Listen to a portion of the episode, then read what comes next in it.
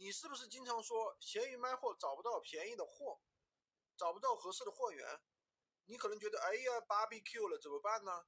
其实今天我教你一招啊，直接倒卖同行的货，卖的比同行贵，还能赚到钱。最近啊，这是我做了五个店铺研究出来的一个新的玩法，叫做价格心理战玩法。一定要点赞收藏，认真听，听不懂的可以多听几遍啊。一台自行车，我们其实就是在同行那里拿货的，拿货价呢是一千块，那我想赚到钱，我就得卖到一千二甚至更高。那怎么操作呢？认真听，我设计了三个价格。第一个价格呢，我直接标九百块钱，比同行更有优势，那就直接拦截了他的流量。那别人要买怎么办呢？那我总不能亏着他吧？亏亏着卖给他吧？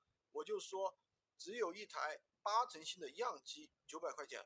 第二个呢，设置一个一千一百五十的价格，是全新的，功能完好无缺的。最后呢，再设计一个啊一千两百块钱的价格，我们可以定义为豪华款，比如说是全国联保的呀，或者什么，把所有的功能和卖点全部写上去。我相信啊，绝大部分客户一定会选择第三个价格，然后你就可以告诉他。百分之九十九的客户都是这样选择的。通过这一包这一波操作啊，我们提高了产品的利润。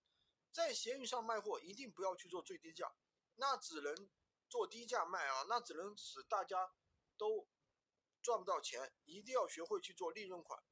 测好一个产品之后呢，布局到五到十个店铺，